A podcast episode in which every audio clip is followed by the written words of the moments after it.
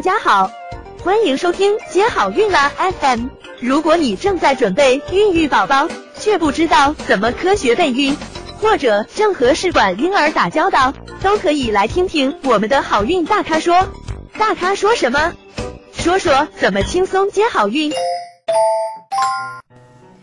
嗯，那你如果是曾经剖宫产生了一个小宝宝，那你生第二个小宝宝的时候该怎么办呢？剖宫产是再次妊娠分娩的选择，嗯，应该在孕妇三十六周的时候充分知情的情况下，嗯，由这个资历比较高的医生来为这个孕妇确定分娩的方式，计划分娩的日期，是否引产等等。孕妇和家属呢，应该充分了解这个剖宫产手术后再次阴道失产的这个利弊，以及发生胎儿窘迫、子宫破裂的概率。以及应对的措施需要了解这个情况。经阴道试产呢，必须在能够实施紧急剖宫产手术的医疗单位进行，并且呢，他有随时可参与抢救的产科医生、儿科医生、麻醉医生以及手术室的人员。出现状况，应该尽量在三十分钟内实施紧急剖宫产，最好五分钟就可以剖宫产。就是，嗯，现在很多大的三级甲等医院呢，都有开展。嗯，在产房，嗯，就是说试产，但是在产房呢也可以进行剖宫产，那这个呢就可以达到五分钟剖宫产。那对于前次剖宫产的孕妇呢，尽量获得上次剖宫产的手术记录，以便于了解你前次剖宫产是否是否发生了切口的严裂，有没有倒梯形的切口，嗯，是宫体的切口还是下端的切口或者纵形切口等等情况。那虽然大部分是一个下段的横切口，那也有些人呢，因为前次怀孕的情况特殊，可能有一些切口，嗯，大塌，嗯的情况呢，就会存在下次分娩发生瘢痕、子宫破裂的风险更加大的一个情况。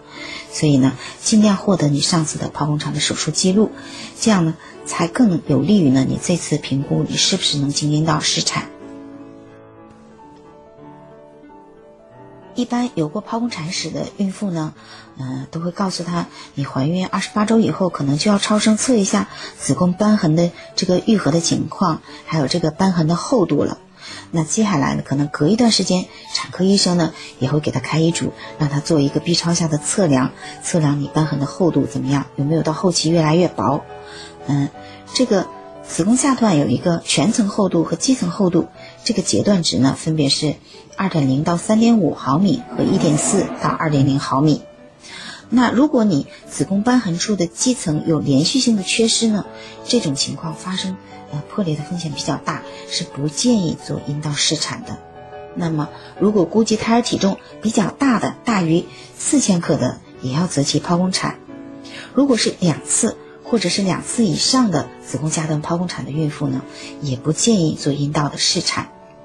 那产程开始后呢？呃，监测和评估的重点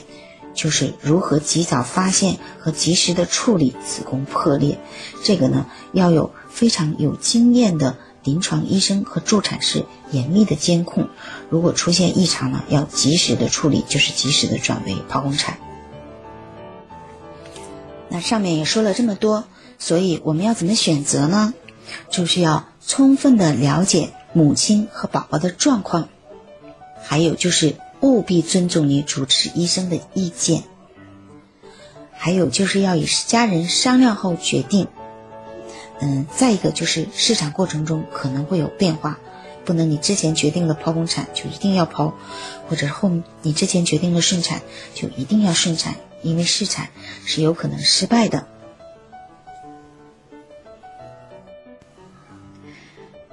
对于不孕的女性来说，孕育宝宝是一件非常开心的事情，而且这个宝宝也来之不易，所以呢，一定要权衡利弊，做好呃是顺产还是剖宫产的准备。嗯，我还是祝愿大家能够平平安安的嗯把宝宝生出来，同时呢，也要保证妈妈的健康。想了解更多备孕和试管的内容。可以在微信公众号搜索“接好运”，关注我们，接好运，让怀孕更容易。